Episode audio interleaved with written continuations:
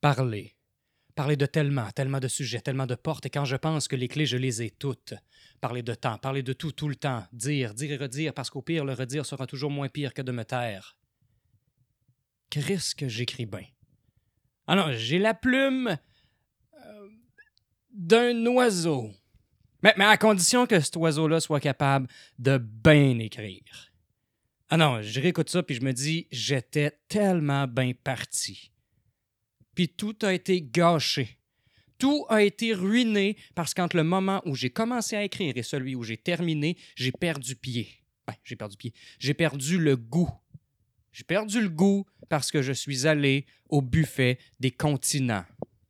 C'est à Drummondville, dans une ambiance de mort latente et un décor de globe terrestre sur le crack, que j'ai enterré l'espoir. Et pourtant, moi, je voulais ouvrir mes horizons, repousser les barrières, défier les frontières, écrire pour tous, écrire un éveil, une ouverture, écrire ce qui serait mon Babel, l'affranchissement de la race, la reconnaissance d'un tout. Je suis allé au buffet des continents pour rencontrer le monde avec un grand M. Et le buffet des continents m'a enlevé l'envie de voyager. Méfiez-vous des buffets. On vous fait miroiter l'exotisme, saliver d'exploration. Ben écoutez le récit d'un gars qui a mangé italien en Chine avec une vue sur la Grèce, puis restez chez vous. 28 piastres! 28 piastres! Pour découvrir que les souvlaki goûtent créole, que la crème molle goûte les egg puis que mon apérole goûte le filet de sol. Puis je peux même pas dire que c'est cute parce que dans le fond, c'est comme si toutes les cultures goûtent pareil. Non, parce que si c'est le cas, le monde entier goûte la marde. J'ai même typé la serveuse par réflexe. Hello? C'est moi qui va chercher ma bouffe. C'est moi qui me tape le voyage à travers la planète des clichés. Un voyage où le seul passeport dont tu as besoin, c'est ta carte soleil pour les pontages du lendemain. Puis il y avait des enfants, des bambins, qui couraient puis qui jouaient dans le parc d'attractions de Pinocchio où ils peuvent manger de la junk non-stop puis tranquillement virer légumes puis se transformer en âne puis mourir. Plantez des arbres si ça vous fait plaisir. Roulez en Prius hybride. S'il vous plaît, au moins une fois dans votre vie, faites une vraie différence. Brûlez un buffet des continents. Bonjour à toutes et à tous. Bienvenue dans Slam Poésie, le podcast. Cette émission émerge de mon besoin de faire connaître le slam de poésie à un public plus large que celui qui se présente aux compétitions officielles. Je souhaite démocratiser la poésie en tant que telle dans tous les milieux, comme ça a pu être le cas pour les générations précédentes, et faire connaître leurs auteurs et interprètes. Nous entrons fébrilement dans le mois de février, je compte bien faire remonter vos chaleurs corporelles avec un invité qui va rehausser le taux de vitamines. Il est drôle et diplômé de l'école de l'humour de Montréal, improvisateur, slammer bien sûr, et il s'apprête à décrouter vos zygomatiques, j'ai nommé Marc-Antoine Lévesque. Waouh, merci de cet accueil si chaleureux, merci. Ça fait plaisir, merci à toi d'être là. Un plaisir. Ton premier slam annonce déjà bien la couleur. Ouais, ouais je l'ai un peu choisi pour ça. Là. Ouais. Ah, oui, oui, oui. je l'aime beaucoup. merci, merci énormément. Alors pour commencer, moi je vais annoncer à nos auditeurs qu'on ne se connaît pas. Absolument, c'est la première fois qu'on se rencontre. Exact. Et j'ai entendu parler de toi donc suite à ta présence fort appréciée et remarquée au slam, au Grand Slam 2019, par deux slammeurs que j'ai reçus l'année passée, Jean-Christophe Cloutier-Ross et Guillaume Goyer, qui nous a aussi représenté au Mondial de Slam au printemps 2019. Exact. L'information venant d'eux, moi je pouvais pas passer à côté de l'opportunité de te rencontrer évidemment. et je te remercie une nouvelle fois d'être là. Ça fait plaisir. Alors moi, je veux tout savoir de toi. Et pour commencer, dis-moi, tu m'as l'air vraiment jeune. Oui, je sais. Est-ce qu'on peut donner ton âge aux auditeurs? Avec euh, plaisir. Alors, euh, j'ai 28 euh, ans. J'ai l'air d'en avoir 18. Vraiment? oui, oui, oui. C'est un trait physique avec lequel j'aime beaucoup jouer d'ailleurs. ça me sert évidemment parce que la première chose que les gens vont voir de moi quand ils viennent me voir sur scène, c'est moi. Avant même que je parle, les gens, les gens vont me voir, c'est physique exact. Donc, j'aime créer un peu la surprise avec cette espèce de paradoxe-là entre mon âge et euh, et ce que j'ai de l'air. Et c'est d'ailleurs un plaisir à chaque fois que je me fais carter euh, ah au dépanneur, à la SAQ, à l'épicerie, parce que plus ça va, plus la réaction des caissiers, des caissières est drôle. Parce que ben, plus ça va, plus je, plus tu prends de l'âge quand ben même. Oui, je suis souvent plus vieux que eux. Puis j'ai hâte d'être rendu au point où ce que je vais presque avoir l'âge de pouvoir être euh, le, le grand frère slash papa éventuellement, parce que je me Mhm. dis, je vais sûrement me faire carter jusqu'à mes 40 ans, là, probablement. Mon Dieu, bah arrivé à 40 ans, ce sera flatteur. là. Oui, ben c'est ça, mais je le trouve déjà flatteur pour vrai. Ouais. Mhm. Moi, je me suis fait carter pour la première fois il y a, il y a un mois de ça. C'est vrai? dépanneur où j'ai l'habitude d'aller, il y a une nouvelle femme derrière la caisse, elle me carte et je la regarde, j'explose de rire nerveusement, puis je dis Est-ce que t'es sérieuse Parce que moi, j'allais en boîte de nuit, j'avais 14 ans, on ne m'a jamais carté de ma vie. Wow. Tu débarques, j'ai quand même la face d'une personne qui a passé 30 ans. c'est je... J'avais une fascination pour les gens qui réussissaient à, à sortir en jeune âge parce que c'était. Je regardais ces gens-là puis j'essayais d'aller chercher de l'information. C'est comment aller dans un bar? Ouais. Qu'est-ce que tu fais? Qu'est-ce qui se passe? Ça a l'air de quoi? Parce que moi, j'étais incapable d'imaginer même pouvoir sortir avant la date de mes 18 ans. C'était Ouais, impensable. c'est ça, toi, c'est la carte on s'est passé dans le fond. Ah mon Dieu, mais c'est pour ça, je pense, je suis tellement content de ma carte parce qu'elle Ouais. m'a permis d'y aller que je suis juste fier de la montrer, je pense, tout le temps. Oui, oui, j'ai 18 ans, regarde, c'est même écrit, là. Si tu fais la calcul, ouais. c'est génial. Ouais. Alors dis-moi, bah, du coup, 28 ans, quel est ton parcours de vie? Ben, c'est un parcours qui a commencé euh, dans un petit village au Bas-Saint-Laurent, près de Rimouski, qui s'appelle Saint-Marcelin, qui est euh, juste à côté. Donc, j'ai vécu euh, ma jeunesse, mon enfance là. Mes premiers souvenirs marquants de vie, c'est des souvenirs de, de- de campagne, de bergerie, de- un peu une petite communauté de 300 personnes très tissée serrée. Puis après ça, cégep université à Rimouski, polyvalente avant. Donc euh, là, ça a été vraiment là où j'ai commencé à, me former un peu puis à me créer une espèce de bagage euh, scolaire, mais aussi euh, intellectuel. Tu sais, je commençais à me poser un peu plus de questions là. Savoir qu'est-ce que je voulais faire dans la vie. J'ai toujours, toujours aimé la scène très jeune. Puis j'ai fait beaucoup d'improvisation à Rimouski. J'ai commencé à faire mes premiers stand-up humoristiques là aussi. Côtoyer euh, des gens là-bas qui ont été très importants pour moi, du milieu de l'humour, comme euh, Fred Dubé, entre autres, et euh, Serge Vanbourg, deux humoristes diplômés de l'école de l'humour qui l'ont fait avant moi, puis qui ont un peu pavé la voie, qui m'ont aidé beaucoup. Puis c'est Mhm. après, après l'université que là, j'ai décidé, je suis déménagé à Montréal, puis j'ai commencé ce beau processus-là de faire l'école. Puis depuis, c'est ma sixième année maintenant que je vis à Montréal. Ok. Puis je suis diplômé depuis 2017. Donc, euh, ça fait euh, deux ans et demi environ là, que je suis sorti de l'école, puis que je fais euh, ce merveilleux métier d'humoriste depuis Mais oui. Ouais. Carrément. Puis j'ai vu, alors sur ton site, il y a quand même des vidéos, des choses comme ça. Oui, oui. Donc là, je conseille à nos auditeurs d'aller sur le site qu'on nommera en fin de podcast pour qu'ils n'oublient pas l'adresse, évidemment. Exact. Alors, toi, tu viens de le dire, tu viens du milieu de l'improvisation et Ouais. de l'humour. Et on va en reparler tantôt, mais alors une question de tarot, comment est-ce que tu es arrivé jusqu'au slam? Ben, en fait, moi, ça a été. euh, je suis un très grand ami du slam mestre à Rimouski, qui est Soliel Perrault, qui est Ben oui. vraiment. euh, c'est lui qui a commencé les, euh, les soirées slam. Qu'on mon- salue d'ailleurs. Oui, ben oui, euh, vraiment. Puis j'ai beaucoup collaboré avec lui parce qu'il travaille à la télé communautaire euh, Mhm. à Rimouski. Il a toujours été très proche du monde de l'impro également. Fait que moi, dès mon secondaire, j'ai embarqué avec lui dans des émissions pour la télé locale où on faisait des sketchs qui parlaient euh, de la vie scolaire euh, dans la région. Puis après, en faisant de l'impro, je le côtoyais. Euh, finalement, c'est devenu un de mes très grands amis. On a fait énormément de projets ensemble. Et puis, il arrêtait pas tout le temps de me dire faudrait que tu viennes au slam, faudrait que tu viennes essayer le slam. Dans les dernières années, il, était toujours en train d'essayer de, tendre la perche. Puis, l'année dernière, quand j'ai commencé à faire du slam, ben, j'ai juste dit OK, je vais l'essayer. Puis, pour faire du sens avec ça, pour moi, je me suis dit ben, je vais l'essayer, mais je vais, je vais l'essayer pas juste pour essayer le slam. Je veux qu'il y ait un- une raison pourquoi je ferais du slam. Puis, ce que je voulais faire, c'est trouver d'autres manières d'écrire de l'humour. Mais c'est ça. Exact, parce que moi, j'avais besoin de sortir un peu de l'espèce de méthodologie que j'avais, l'espèce de pattern d'écriture du, du humoriste qui est toujours à la recherche du gag le plus rapidement possible. Le moins nombre de mots qui, qui séparent les Ouais, les punchlines, comme moi. on dit, là, à chaque fois, un C'est- rire à la ligne. là. Exactement, c'est le nerf de la guerre, puis on veut qu'il y ait le plus de, de rapidité. C'est presque une mitraillette. Il faut qu'il y ait beaucoup, beaucoup de punch. Puis j'avais besoin de me sortir un peu de ça, puis de revenir à une écriture que je voulais peut-être un peu plus libre, puis juste parler des fois de ce que j'avais envie de parler, mais Mhm. pas avoir la, la pensée de est-ce que j'ai fait une blague dans les dernières phrases? Est-ce Ouais. que c'est suffisamment drôle?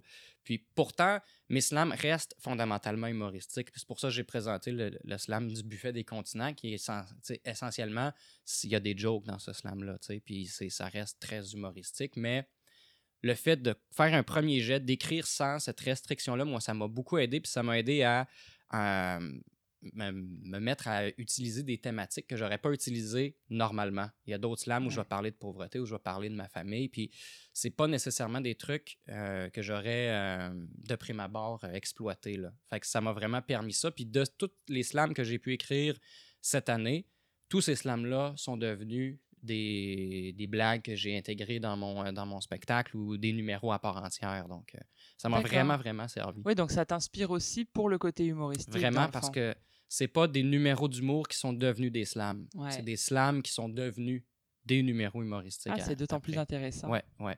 Parce que dans, du coup, dans le slam, tu peux développer, comme tu dis, les sujets, peut-être les moments de ces sujets-là qui sont moins drôles, Mhm. et garder toute la drôlerie, en fait, pour en faire des stand-up Exact. derrière. euh? Exact. Oui, vraiment, vraiment. Tu sais, un de, un de mes slams, entre autres, où je parle de l'angoisse que j'ai quand je me rends sur accéder. Mhm. Ben, c'est pas un sujet que j'avais en tête de- d'exploiter en humour à la base. Ouais. Le premier enjeu de ce slam-là, c'était je voulais parler de mon angoisse, de mon anxiété.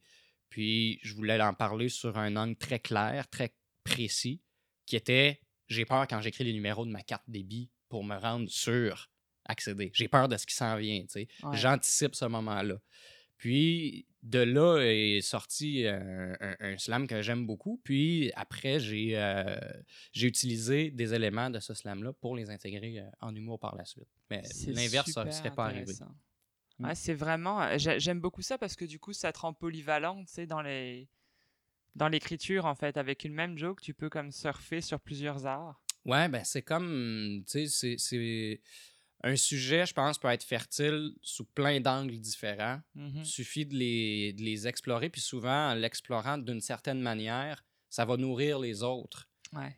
C'est sûr que si je commence en écrivant un sketch télé, ben peut-être que je vais me fermer plein d'autres portes ou peut-être que ça va m'ouvrir d'autres portes, mais je pense que envisager un sujet, pas seulement d'une manière, mais de plein de manières différentes, ça va juste aider la totalité après. Si j'envisage tel sujet pour la radio, pour la télé, pour un slam, pour de l'humour, pour peu importe, pour une fiction, ou, euh, ben ça va changer la manière que je vais réfléchir ce sujet-là. Mhm. Puis après, tout dépendamment de comment je le réfléchis, ben ça peut, après ça, venir me donner du jus pour plein d'autres euh, plein d'autres médiums.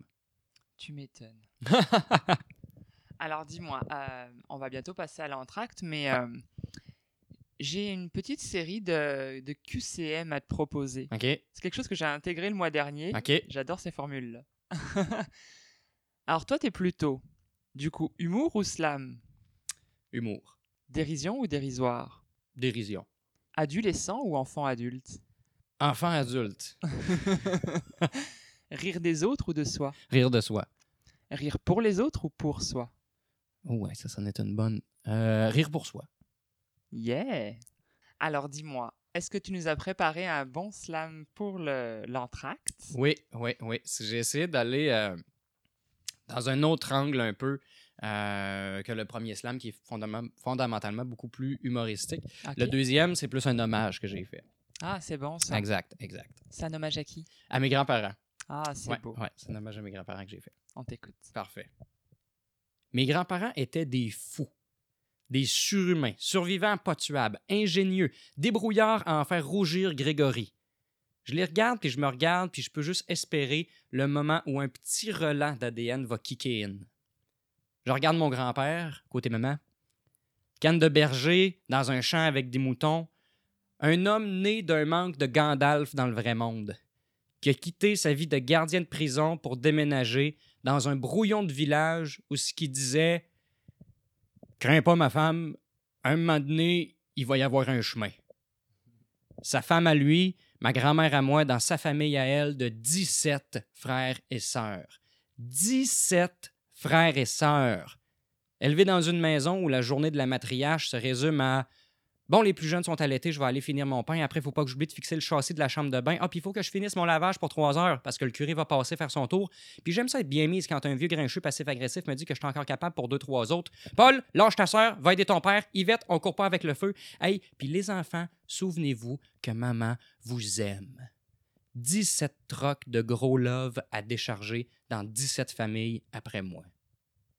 Je regarde mon grand-père, côté papa, maigre, perdu dans le bois en jeune vingtaine, le Canadien français, dompteur de rondins, conquérant de pitounes, capable de venir à bout d'un écrasement d'avion dans le nord du Labrador, à manger des racines bouillies en espérant pas avoir à en manger le lendemain, six pieds sous terre. Celui qui parlait pas un mot d'anglais puis qui a fait la une du New York Times quand l'armée l'a retrouvé au bout de trois mois comme un cadeau de Noël avant le temps. Un cadeau pour ma grand-mère, côté papa. Celle qu'on voit en couleur au milieu de ses fantômes en noir et blanc. Celle qui réinvente le sens de l'expression être faite tough. L'épandeuse de tuf, la cordeuse de bois, l'éleveuse de cipaille, qui se tient debout à feuilleter ses albums remplis de signets posthumes, à entretenir une maison dans laquelle les souvenirs ont pris la place du monde d'un chambre à coucher.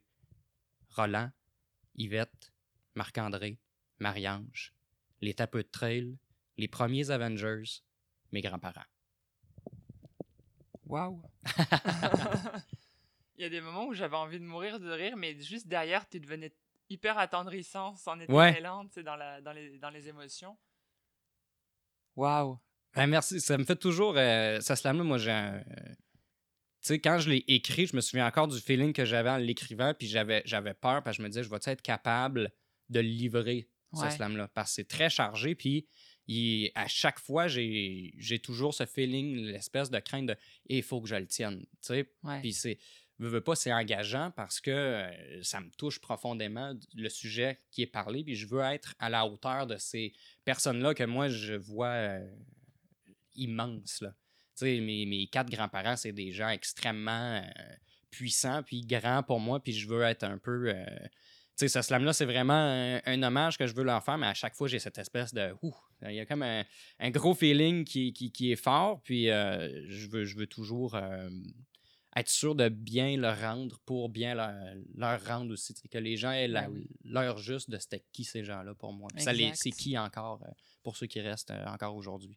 Alors, j'ai deux questions qui me viennent. La première, c'est c'est qui Grégory?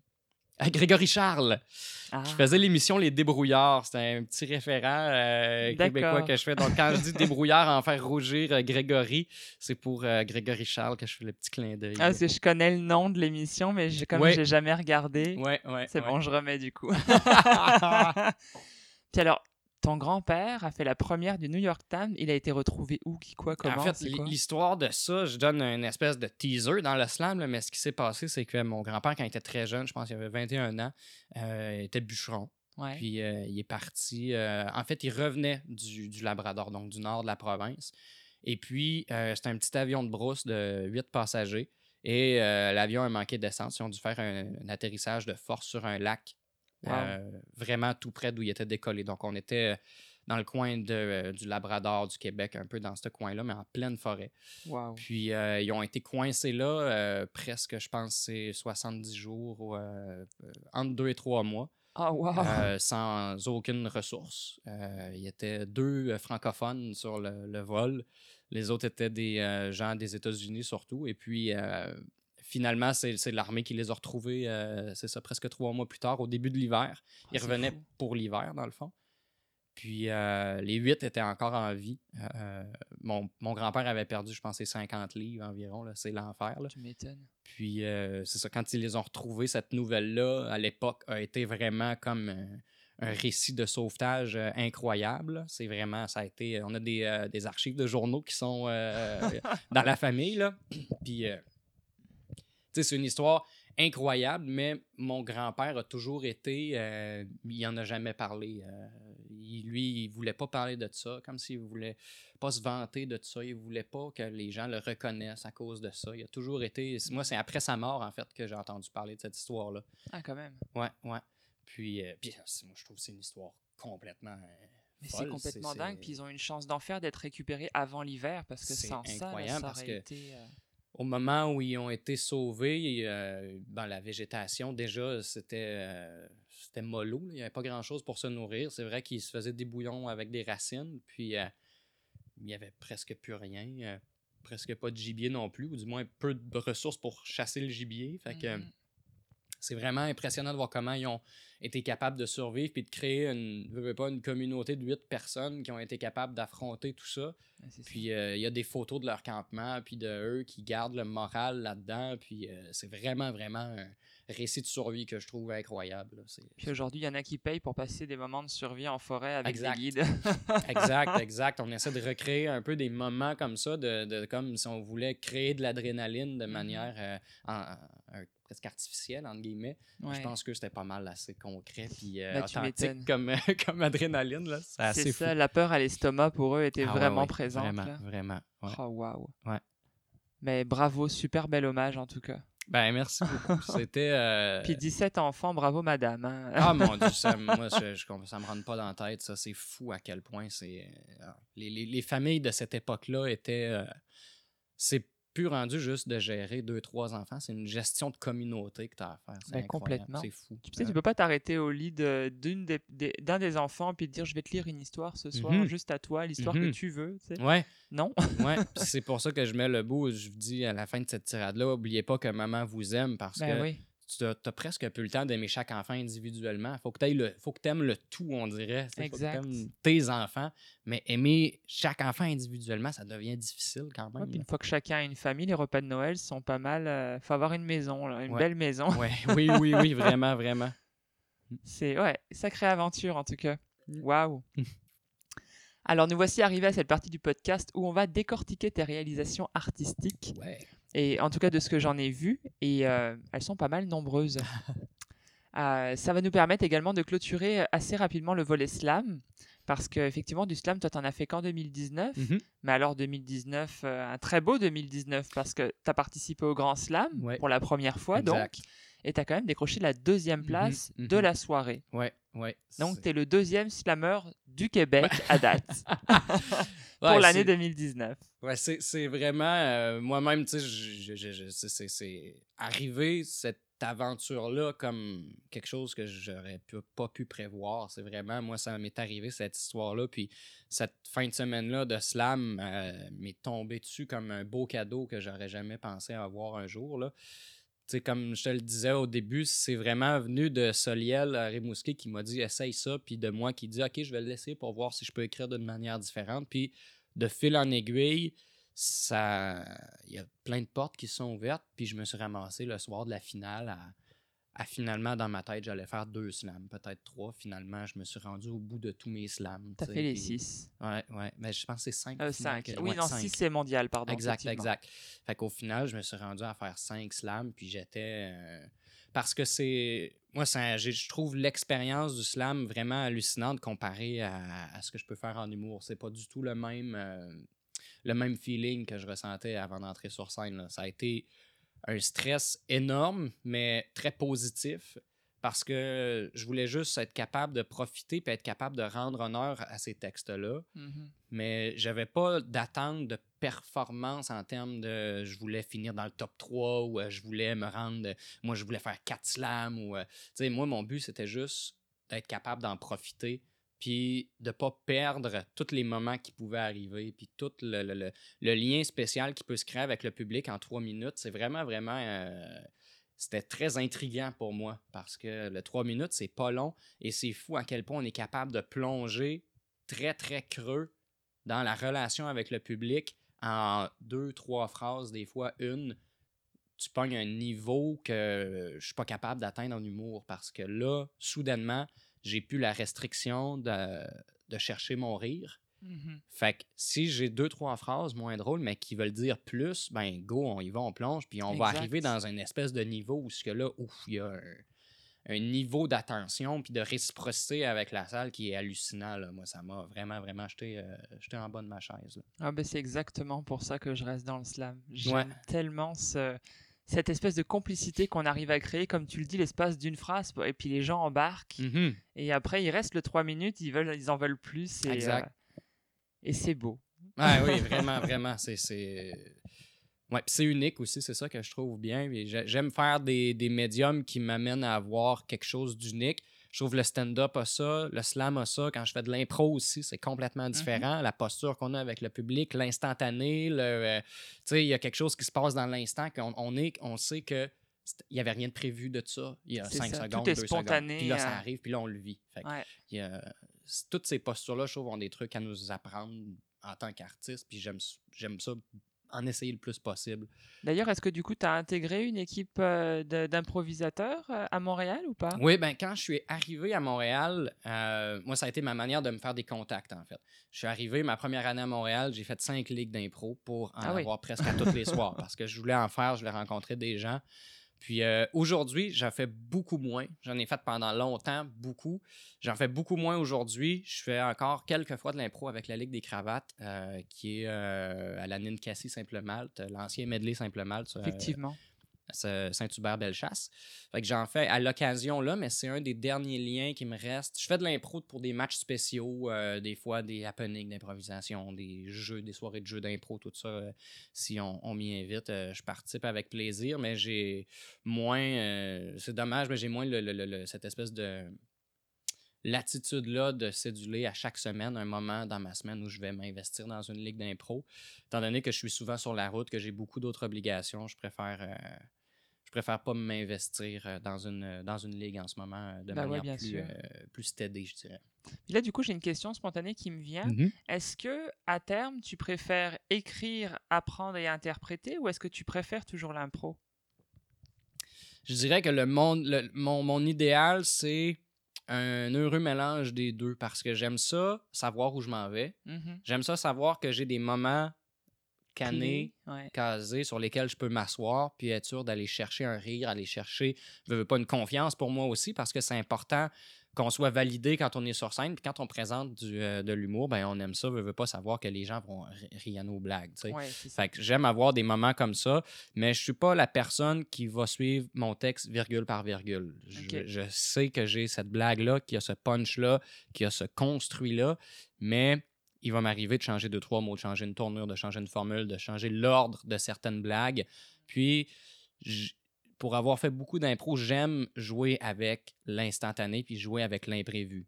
Quelqu'un a un rire drôle, quelqu'un réagit d'une manière particulière, il s'adonne qu'il y a quelqu'un qui vient de telle place que je connais dans la salle, ben je vais interagir avec elle, je vais intégrer ça parce que j'aime que le spectacle change un peu de ce que j'ai prévu. Puis c'est pour ça que mon, mon one-man show en ce moment, il est comme ça, il est construit comme ça. C'est le public qui décide où on s'en va.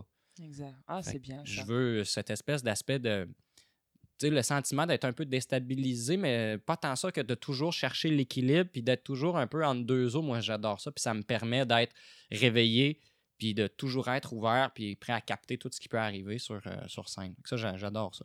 Ça, c'est très, très bien. Puis je pense que justement, ton bagage en impro t'aide énormément à être à l'affût de ces choses-là, à être Mhm. vraiment alerte. C'est- Oh oui, c'est- vraiment. ouais, C'est Ouais. un bel atout. Ben, j'ai- j'ai- C'est pour ça que j'essaie de le. C'est quelque chose que j'aime euh, essayer d'entretenir le plus possible aussi. Parce que c'est comme un muscle, veux, veux pas, je, Exact. je trouve. Fait qu'il faut, euh, faut se donner la chance de, euh, de le muscler. Tout à fait. Ouais, ouais. Ouais, De toute façon, c'est l'entraînement hein, qui fait. euh, Ben, peu importe ce qu'on fait dans la vie, là, si on s'entraîne Mhm. pas, on a beau Mhm. être un bon coureur, on n'ira pas bien loin C'est ça, c'est la, répétition. Exact. Alors, dis-moi, j'ai deux questions fétiches dans mon podcast. Oh yes. Et la première, c'est maintenant. Si tu devais me citer un seul coup de cœur dans tes rencontres slam passées ou présentes, qui est-ce que ce serait? Wow. Euh, eh là là. ben, j'ai comme pas le choix de dire Soliel. Ouais. Soliel Perrault, vraiment, parce que je regarde ce qu'il a fait avec euh, la scène de Slam à Rimouski, qui est partie de rien. Mhm. C'était. On connaissait à, à peine ce concept-là, cette forme d'art-là, elle était inconnue. Puis Soliel est arrivé avec cette idée-là, puis il a construit quelque chose à partir de rien. Puis aujourd'hui, je veux dire, la scène slam à Rimouski, c'est un incontournable. Puis les spectacles sont remplis, remplis. Le Je lieu sais, où, ça se joue, je, je- jouais du slam, puis il y avait 120 personnes dans un bar minuscule Le bien, le mal. le bien et le malte. Et la, la qualité de, de- du public à Rimouski me, me, me sidère, moi. C'est incroyable. On, on slam et il n'y a pas personne qui parle. Il y a un. Tu slams, t'en as des frissons, là. Parce que. Puis les gens sont dans ta face, là. Tu sais, c'est drôle parce qu'au bien le mal, quand on slam, on fait face à l'escalier, puis il y a des gens assis dans l'escalier, il y a des Mhm. gens à ta, à ta droite, à ta gauche, puis tout le monde est sur le bout de leur chaise, puis ils veulent rien perdre, puis il y a une espèce de... On dirait que la pression descend, on dirait que le plafond est sous nos têtes, tu sais, puis que le vrai. plancher est sous nos genoux, puis c'est comme...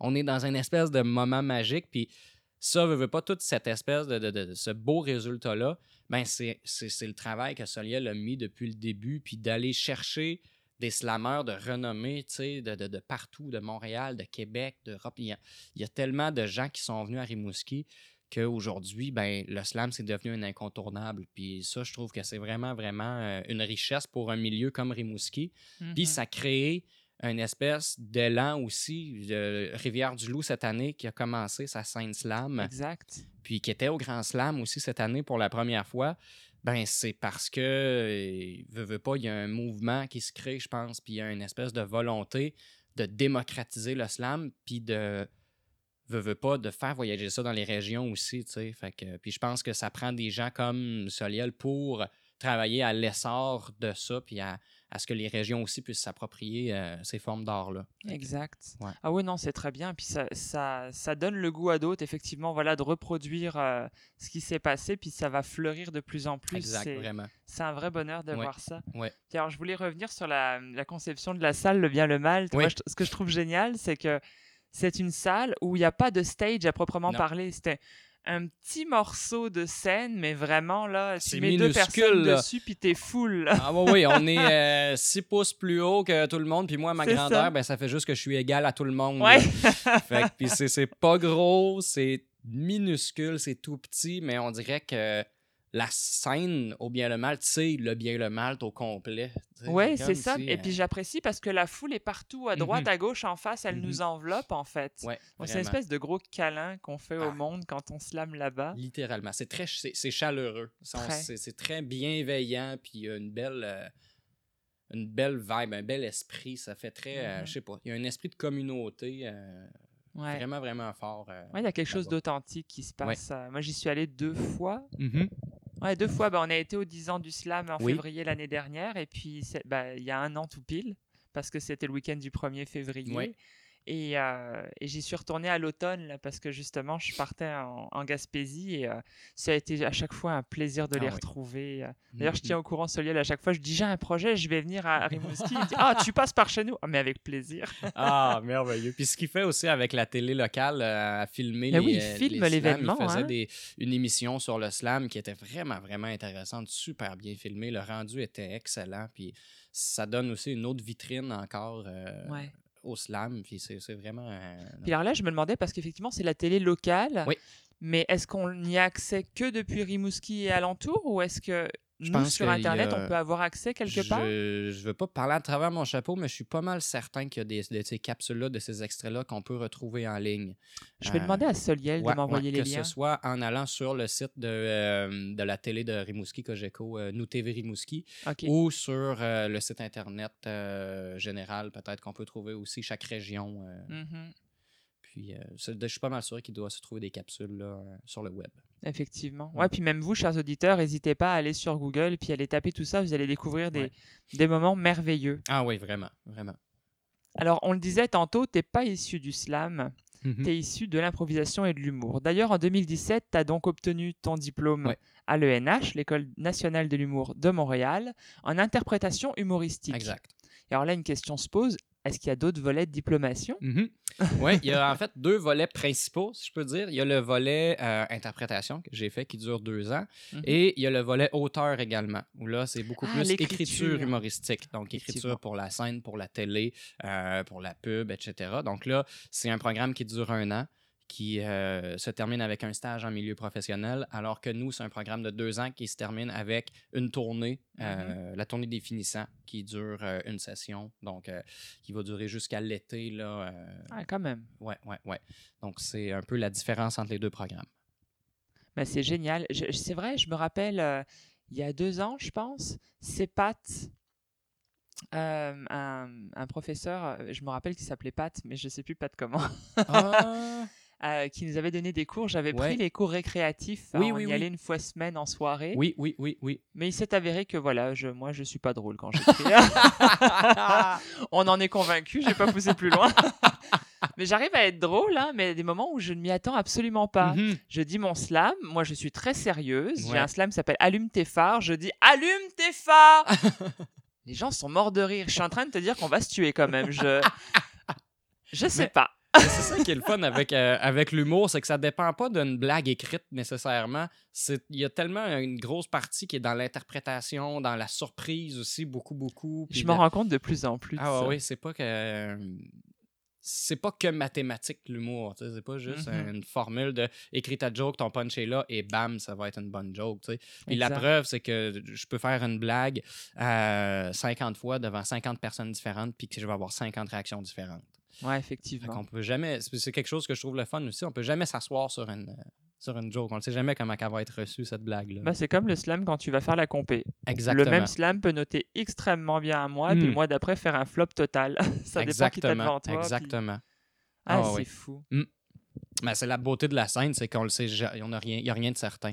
Mhm. Puis c'est ça qui est, qui est beau là-dedans, je trouve. C'est que euh, au final, le public a le maître mot. C'est le public qui décide. Bah, de toute façon, on est là pour lui, Ben, donc. Exactement. Encore heureux. Ça reste, euh, ça reste nos patrons. Que- Puis nous, ça nous permet de pas nous asseoir sur nos acquis, puis de travailler tout le temps Mhm. et de jamais arriver comme un espèce de roi gagnant, tu sais.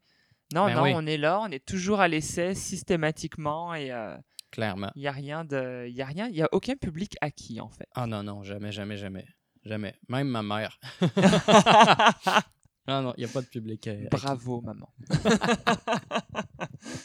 Alors, j'ai vu qu'entre 2016 et 2019, tu avais un peu tourné avec tes numéros d'humour au Québec et qu'à l'issue de l'obtention de ton diplôme, tu as participé donc à la tournée des finissants dont tu Mhm. me parlais, Ouais. jusqu'à aboutir donc à ton premier one-man show en 2019 Exact. qui s'appelle Scrapbook. Ouais, ouais. Tu m'en parles un petit peu? Ah, ça, avec plaisir. C'est un, un spectacle. euh, c'est ben, c'est mon premier. C'est la première fois que je me commets pendant euh, une heure, une heure et quart euh, dans un spectacle. Quand Puis, même. moi, ce que je voulais, c'était. Je voulais cet exercice-là. Je voulais le faire. Je voulais voir c'était quoi faire une heure de spectacle. Ouais, parce ça- que déjà, c'est qu'au-dessus de faire 5 minutes, l'air de rien, alors une Ouais. heure. Ouais, une heure, c'était un défi que je voulais m'imposer. Je voulais voir comment, de un, comment moi j'allais réagir à faire ça, comment le public allait réagir, puis qu'est-ce que ça me demandait euh, aussi simplement que physiquement Mhm. parler pendant une heure de temps. Donc, je me suis mis à penser à comment faire un spectacle, comment euh, broder une histoire pour euh, faire un spectacle pendant une heure. Puis Scrapbook, en fait, ça m'est venu de l'idée où moi, mes, quand je travaille chez moi, mes, mes bits, qu'on dit un peu, mes, mes, euh, mes espèces de thèmes d'humour, mes euh, différents segments, je les mets sur des cartons. OK. Puis je dispose tous mes cartons devant moi. Puis admettons que j'ai un numéro de 20 minutes à aller faire, ben, je les place un à un à la suite de l'autre. Puis après ça, j'essaie de dresser des, euh, des transitions pour voir, OK, ben mettons, là, j'ai ces quatre cartons-là. Je pars du sujet A au sujet B, comment je le fais? Puis là, je m'écris une transition. Puis là, une fois que tout ça est canné, ben là, c'est ça que je prends. Puis je m'en vais présenter ce numéro-là de cette manière-là. D'accord. Sauf que pour Scrapbook, ce que j'avais envie de faire, c'est de prendre un peu tous mes cartons, puis de faire une espèce d'amalgame de tout ça. Puis je me suis dit que les transitions allaient être une forme de jeu finalement, où le public va participer, puis va décider quelle partie du scrapbook on va aller choisir. Ah. Donc je dispose tous ces toutes ces thématiques-là sur scène, je choisis une personne dans le public, puis là, je marche dans l'espace, puis je dis tu me dis stop quand tu veux. Puis il me dit stop, puis j'arrête sur Ah ben là, je suis sur le moment où je vais parler de la Gaspésie. Fait qu'on va parler de la Gaspésie. Et de ça, de- dans le fond, est née un peu l'idée que bon, j'ai des blocs principaux, mais j'ai des parties jeux scrapbook, entre guillemets, Mhm. où là, on fait du scrapbook, puis on va prendre un thème. On n'a aucune idée de ce qui s'en vient, mais ça va être ça qui va être le sujet pour les prochaines 5-10 minutes, par exemple. Donc un spectacle toujours différent. Exactement. Puis moi, ça, j'avais besoin de ça pour mon premier spectacle. Je voulais quelque chose qui me gardait dans cette espèce de. On parlait de l'impro tantôt, de l'espèce, je sais pas trop ce qui s'en vient. Ça, ça m'aide à rester réveillé du début à la fin. Mhm. Puis c'est comme un peu. C'est c'est- c'est étrange à dire, mais c'est un peu une zone de confort pour moi quasiment. D'être dans de l'incertitude un peu. C'est fou. Puis ça, ça m'aide à avoir énormément de plaisir quand je fais ce spectacle-là. Puis je sais pas où ce que ça va me mener. Tu sais, si je viens de faire un numéro euh, X, Y, Z, puis j'arrive au bout, bon, ben, il faut que je fasse mon personnage. Fait que DJ, on envoie la tune du personnage, je mets mon costume, puis je pars pour un personnage. fait qu'il y a quelque chose de très spontané là-dedans, puis que je, je me plais beaucoup à faire ça. Fait que- Bah écoute, alors moi j'ai pas l'habitude de demander ça en général à mes invités. On s'arrête au de slam généralement de présentation, puis les, les, les auditeurs vont faire leur curieux sur internet ensuite euh, au besoin. Mais, euh, mais là, comme c'est c'est très différent comme, comme situation, je me demandais, tu serais game de nous faire un petit sketch de ton one-man show, un petit extrait? Ben, je peux faire un petit extrait avec plaisir. Ça va me faire un énorme plaisir de vous faire un petit, un petit aperçu de ce que, de ce que ça peut donner, euh, moi, en humour. Ouais. Parfait. ben, écoute, pour euh, faire un petit extrait, ben, j'ai décidé de vous parler euh, de ma famille. C'est bien basique, là. Mais parce que moi, j'adore ma famille. Je l'aime énormément. Surtout que depuis que j'ai déménagé à Montréal, je la vois moins souvent. Mhm. Puis ce que je veux dire par là, c'est pas que je les aime pas, là, c'est qu'au contraire, je profite plus des moments quand je reviens dans ma famille. Puis moi, je veux parler du moment magique de revenir chez mes parents après six mois à Montréal, mettons.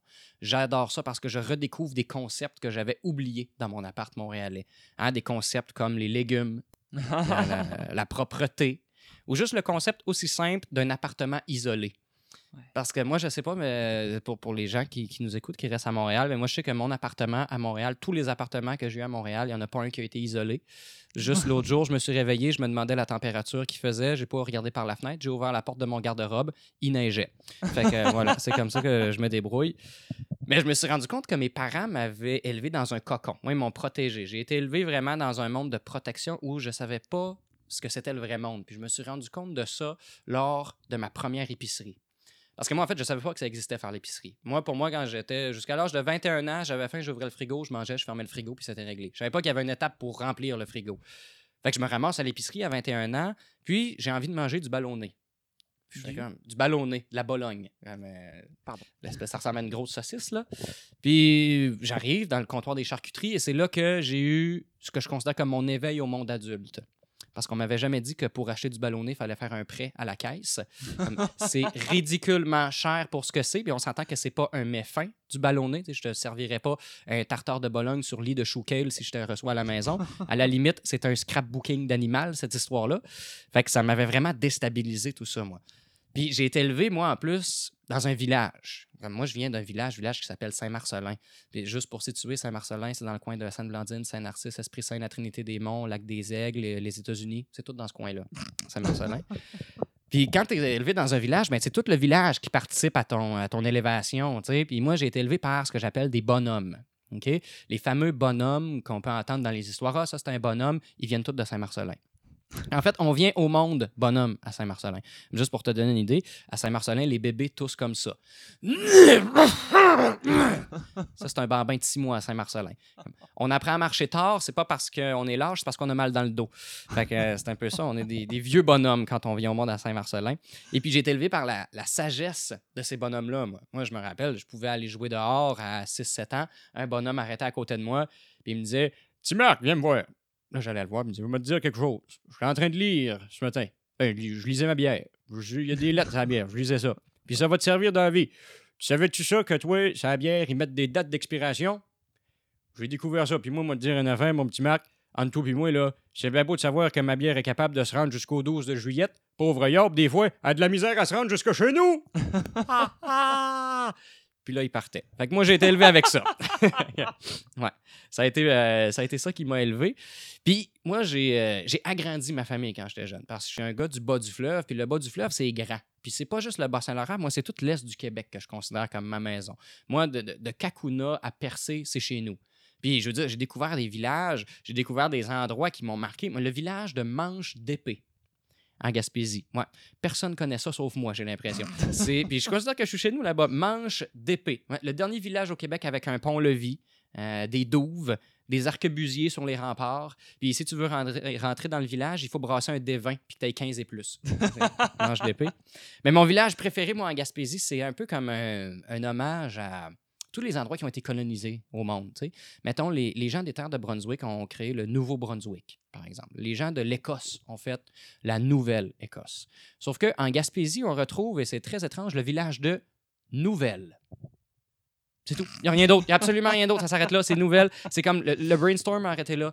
T'as juste une gang de Gaspésiens perdus dans le bois qui ont fait Bon, sais-tu quoi, nous autres, on n'entendra pas d'être colonisés. Il n'y a personne qui va coloniser ça. On va appeler ça nouvelle, puis ils mangeront tout de la merde. That's it. Et étrangement, c'est tous des gens qui appellent leurs enfants Jean Trait d'Union. Et voilà. C'est comme ça que ça se passe à Nouvelle. Fait que euh, voilà, j'avais envie de vous parler un peu de, euh, de ma famille, puis de, euh, de vous présenter un peu ce que ça pouvait ressembler, mon, mon style, mon style d'humour. Fait que j'aime bien parler des régions, parler de, de ce qui me ressemble, de ce qui est proche de moi. Donc voilà. Ça s'appelle Scrapbook. C'est parfait. J'adore. Merci. Bah écoute, si tu le fais dans le coin, en tout cas, ou pas trop loin de Montréal, euh, je viendrai te voir avec plaisir. Ben oui, puis c'est sûr, euh, si jamais vous voulez euh, être au courant euh, quand je fais des, des, des- des spectacles, j'essaie de le partager le plus souvent sur Facebook, Instagram, tous ces réseaux sociaux. Est-ce que sur ton site, tu as un, sur mon site, je fais moins la divulgation de mes événements. J'essaie de le faire, mais je suis moins, comment je pourrais dire, je suis moins assidu sur, Mhm. Internet, sur mon site Internet. Sur mon site Internet, par contre, on peut voir tout ce qui est information pour me contacter, euh, bio, euh, CV artistique, euh, des vidéos. c'est plus une vitrine. Mais pour ce qui est de voir qu'est-ce qui s'en vient pour moi, Facebook, ça reste le plus à jour, je dirais. Mais il y a plein de gens qui sont pas sur Facebook. Ah, ça, je le sais, je le sais. Ah, ils peuvent aller sur Instagram. Aïe! Sinon, euh, C'est devenu Facebook. Sinon, ben, euh, crime, croisez-moi dans la rue, je me promène. Fait que, euh, si Ouais. jamais vous me voyez, un petit blond avec des cheveux longs qui a un peu l'air d'une- d'un jeune Legolas qui sort du Simons, ben c'est moi. fait que, euh, parlez-moi, je suis bien jasant. J'adore. Alors, euh, tu es aussi donc chroniqueur à l'émission télé régionale Hôtel Central. Mhm. Qu'est-ce que c'est que cette histoire? Ah, Ça, j'ai commencé ça cette année. C'est euh, une émission euh, qui, qui va mettre euh, autour d'une table, autour d'un bar, plein de personnalités de la région du Bas-Saint-Laurent, euh, de plein de milieux différents. On a des entrepreneurs, des restaurateurs, des acteurs, écrivains, euh, humoristes, comme c'est le cas pour moi. Et puis, c'est animé euh, par Jonathan Laterreur, que c'est son prénom de famille. C'est Ah, incroyable, je génial. trouve, qu'il C'est pas s'appelle trop comme ça. peur. Ouais, non, il est super sympathique pourtant, même s'il y a un autre pirate. Et l'affaire, c'est que ce qui est super le fun, c'est que chaque émission est construite autour d'une thématique. Et de cette thématique-là, on va discuter pendant 20-30 minutes de cet enjeu-là, de notre point de vue, que ce soit de restaurateur, d'humoriste, d'agriculteur, peu importe. Et on aborde cette thématique-là, on en discute. Puis c'est juste une espèce de, de, de gros bac à sable où il n'y a pas de restrictions, il n'y a pas de de, direction à part celle de on discute, puis on échange, puis si on a à débattre, on débat, puis sinon, ben, on reste. euh, on reste dans le sujet, puis on s'amuse à en parler. Fait que c'est vraiment, vraiment une belle émission, je trouve. Puis euh, je trouve que la vocation est hyper noble, puis c'est des sujets très, très, très variés. Ça peut être euh, le transport, l'environnement, la magie, le gazon. C'est vraiment des sujets, là, on va dans tous les angles. Puis euh, c'est vraiment, vraiment euh, super, super. J'ai- adoré cette expérience-là, pour vrai. Puis c'est sur ma communauté TELUS. Ma communauté Ma TELUS. communauté TELUS, qui est un peu l'espèce de euh, télévision euh, communautaire euh, affiliée à TELUS, je pense. Puis ça, je sais que ça se trouve sur YouTube sur, sous le nom Hôtel Central. D'accord. Ah bah ça c'est Ouais. super. Moi je vais aller découvrir en tout cas. Ouais, c'est très, très intéressant. Cool. Puis du coup tu continues à faire ça régulièrement? Ben, en fait, le- on a tourné euh, deux saisons Mhm. jusqu'à maintenant. Puis euh, ça va être à voir si on poursuit l'expérience, euh, si on tourne des prochaines saisons. Mais je pense que le- l'exercice avait été très prometteur. Puis on avait eu beaucoup de belles réactions euh, suite à ces deux, ces deux moments de tournage-là. Donc en espérant que ça puisse se poursuivre. Ben oui, je vous le souhaite. Merci beaucoup. Alors, tiens-toi prêt, on va revivre une petite série de QCM. Oh yes, j'adore. T'es plutôt été ou hiver? Hiver, Ville ou nature? Nature, Tête dans la lune ou pied sur terre? À la lune, Poutine ou salade? Poutine, Verre à moitié vide ou à moitié plein? À moitié plein. Ma deuxième question fétiche pour toi. Oui. Y a-t-il une question à laquelle tu aurais adoré me répondre, mais que malheureusement, je ne t'ai pas encore posée?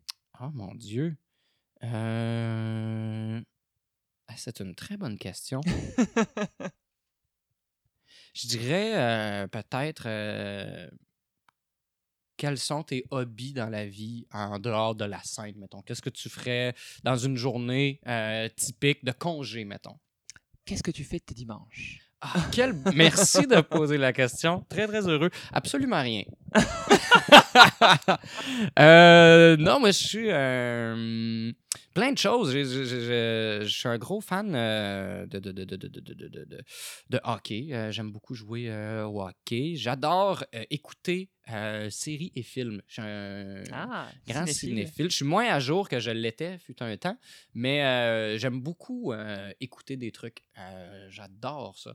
On va jaser en dehors de l'onde alors. Ah, excellent, excellent. mais ouais, ouais, j'adore ça me, me- me- me remplir li- li- la tête de plein, euh, de plein de, euh, d'univers différents sans pour autant me dire que je vais utiliser ce- ces référents-là par le, par le futur euh, pour faire des numéros et tout. J'aime juste me remplir la tête d'univers, je pense. Ça, j'aime bien, bien ça. J'adore voyager dans des trucs complètement différents. J'aime regarder des, des séries d'horreur alors que je suis la personne la plus peu heureuse au monde. On dirait que ça, on dirait que ça, ça- ça me fait comme du bien de, de découvrir que ça existe, ces, ces affaires-là. Puis j'aime juste comme garder ma curiosité euh, musclée aussi en, en faisant ces affaires-là. C'est une très très bonne idée. Merci pour la, question. bah de rien. Elle m'est venue comme ça. Ah, ben, spontané. Euh, alors il est temps pour moi d'offrir à nos auditeurs quelques fenêtres pour plonger dans ton monde. Oh, yes. Alors sur Facebook, tu t'appelles Marc-Antoine avec T-O-U-A-N-E l'évêque. Ouais. Sur Instagram, c'est Marc-Antoine. Alors accrochez-vous bien, chers auditeurs. Marc avec un K et Antoine O-U-A-N-E 91. Sur YouTube, c'est pareil. Marc Mhm. avec un K, Antoine T-O-U-A-N-E Mhm, 91. mhm. Et le site internet, c'est marc-antoine-lévesque.com sans faute d'orthographe. Exactement. Donc Marc avec un C et Antoine comme vous l'auriez écrit de manière naturelle. Exact. Je me suis dit que pour le site internet, j'allais faire ça un peu plus. euh, Ah oui, non, mais moi j'étais plié de rire parce que du coup j'ai regardé les réseaux sociaux avant, donc je me suis dit, bon, au moins c'est cohérent. Puis je suis allé sur le site, je me suis dit, bah qu'est-ce qu'il lui a appris? Non, c'est la période où j'ai maturé, en fait. Je pense c'est ça. J'ai eu, euh, je suis devenu adulte entre, euh, entre Instagram et Internet. J'adore. Est-ce que. Alors, moi, la seule chose qui me manque là-dedans, c'est est-ce qu'il y a des dates de spectacle que tu voudrais annoncer pour que nos auditeurs puissent te rejoindre sur scène? Des dates de spectacle à venir, je fais la tournée. J'essaie de faire le plus possible la tournée des soirées d'humour de Montréal. Donc, c'est vraiment, je te dirais, mois par mois, presque semaine par semaine, il va y avoir des événements qui vont popper que je vais annoncer. Sinon, pour ce qui est de mon spectacle, je suis en train de préparer en ce moment une tournée euh, où là, ce que je veux faire, c'est vraiment partir sur la route, présenter ce spectacle-là dans le plus de régions possible. Donc, pour l'instant, j'ai beaucoup d'endroits qui vont être euh, à l'est, euh, dans l'est du Québec. On a Matane, Amqui, bientôt Rimouski que je vais également annoncer. Puis, ce que j'aimerais, ça serait voir pour éventuellement peut-être les festivals. Il y a certains festivals d'humour émergents à Montréal, que ce soit le Minifest, le ZooFest. Donc, ce genre de festival-là, je vais proposer des, des shows, puis je vais en parler évidemment quand ça va sortir euh, un peu avant euh, l'avenue de l'été. D'accord. Donc, on suit sur les réseaux sociaux parce que le site internet est pas à jour. C'est ça, il n'est pas à jour sur les dates de spectacle. Euh, Peut-être que ça va venir, là, mais euh, Bah, au moins pour la tournée, ça pourrait être intéressant. ça, pour la tournée, c'est sûr et certain que ça va l'être, par contre. Ok. Ça, c'est sûr et certain. C'est dans mes résolutions 2020. Ouais. Et dis-moi, euh, j'ai une petite question là qui me vient aussi. Je sais que l'antre de l'humour à Montréal, c'est pas mal le bordel. Est-ce Ouais. que tu t'y produis? Oui, oui, je- j'essaie d'y aller euh, à l'occasion. Il y a la soirée euh, qui est le micro ouvert du bordel, dans le fond, qui est une super, super belle soirée, pour vrai. Puis c'est un spectacle vraiment, vraiment, vraiment très, très. euh, je, je- c'est pas abordable. Ben, c'est abordable, mais c'est vraiment facile d'approche pour n'importe qui. Ça va être une belle soirée. Vous allez voir presque une quinzaine d'humoristes dans la soirée. Donc, c'est vraiment. Il y a plein, plein, plein d'univers différents qui vont être là. Puis c'est un lieu un peu euh, magique, le bordel, parce que ça a été inventé pour de l'humour. Ça a été conçu avec cette, cette idée-là de faire de l'humour, puis pour un, une scène très intime. Tu sais, c'est- une petite salle dans laquelle, même si on est en arrière, on a l'impression d'être sur la scène. Une Oui, scène qui est très petite aussi. C'est vraiment inspiré des stand-up un peu à l'américaine où il n'y a pas de, il y a pas de flafla, de, de flafla, il n'y a pas de fioriture. C'est très simple. Le décor est simple et tout ce qu'on veut, c'est de, de l'humour. Mhm. À, Oui, à c'est sa vrai. plus simple expression, je dirais. Fait que c'est vraiment un lieu euh, très, très, très euh, bénéfique, je trouve, pour le milieu. Puis depuis peu aussi, il y a le Terminal Comedy Club sur euh, la rue Mont-Royal qui produit des spectacles d'humour euh, plusieurs fois par semaine. Ils ont leur soirée récurrente également.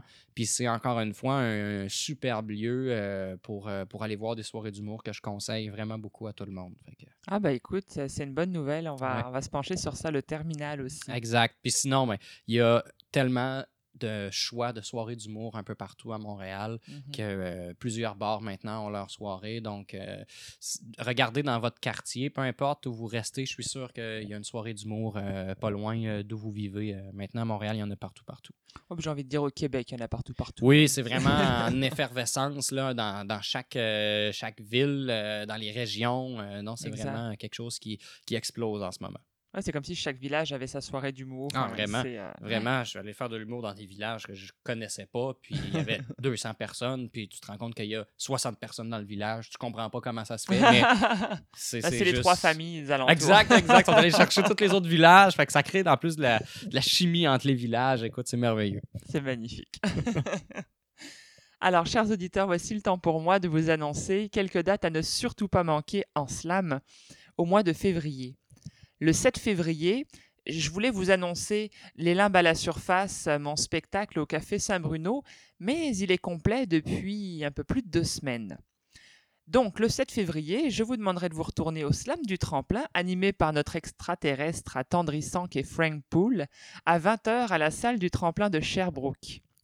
Le 10 février, Slam Montréal, animé par notre maestro en feu Ivy, à 20h au Vert Bouteille de Montréal. Le 11 février, Slam Rivière-du-Loup, justement, on en parlait tout à l'heure, à 20h au Café du Clocher de Rivière-du-Loup. Le 17 février, Slam Est du Québec, animé par les légendaires Soliel et Marie-Lie Bilodeau, à 20h au Bien le Malte de Rimouski. Le 18 février, Slam de poésie à la Maison de la littérature de Québec à 20h. 25 février, une chic soirée de poésie à 20h au bar à Piton de Chicoutimi. Et le 7 mars, je prends un peu d'avance parce que du coup, c'est la première date que j'ai à vous proposer à partir d'aujourd'hui. À 20h, Des Limbes à la surface sera en supplémentaire à la demande générale chez Artaud à Saint-Jean-sur-Richelieu. La billetterie est déjà accessible sur www.lemofficiel.com et je vous conseille vivement de réserver votre place pour pas venir me dire mais c'est déjà complet. non, je plaisante, mais c'est vrai que les, les spectacles se remplissent vite en ce moment. Alors si c'est un spectacle qui vous donne envie ou qui vous rend curieux, n'hésitez pas, achetez votre billet et venez nous rencontrer. Pour plus d'infos sur les événements de poésie et de slam à ne pas manquer dans les prochaines semaines, rendez-vous immédiatement sur le site lapoésiepartout.com. Il y en a pour tous les jours et pour tous les goûts, je ne cesserai de le dire. Vous trouverez tous les liens utiles en description du podcast, y compris le lien vers Soliel Perrault qui est le coup de cœur de notre invité. Un immense merci à toi, Marc-Antoine, d'avoir participé à ce podcast. Ben, un immense merci à toi également pour l'invitation. Ça a été un réel plaisir. Vraiment. On ne s'arrêtera pas à cette rencontre-là. Oh non. J'en profite pour te souhaiter, ainsi qu'à tous nos auditeurs, ou en tout cas à ceux qui la célèbrent, une magnifique Saint-Valentin. Pour la 36e année consécutive, je me garderai de la fêter, par contre je ne me priverai pas des chocolats qui l'accompagnent. C'était Lem pour Slam Poésie, le podcast avec mon invité Marc-Antoine Lévesque, qui s'écrit avec un OI normalement. Merci de la précision. Pour plus d'informations sur tous mes événements à venir ou même écouter les podcasts précédents ou whatever concernant mes projets, je vous invite à rejoindre mon site www.lemofficiel.com. Je vous quitte comme à l'accoutumée avec quelques mots de mon cru, un texte que j'ai écrit deux jours avant l'enregistrement de ce podcast, que j'ai peaufiné le matin même. Donc, je vous demanderai un peu d'indulgence si j'écorche quelque chose. Oserais-je vous offrir un slam d'amour? Allez, pour une fois, je n'écorcherai peut-être pas mes amoureux. Mon ami, mon amour, Tu es comme la cerise sur mon gâteau.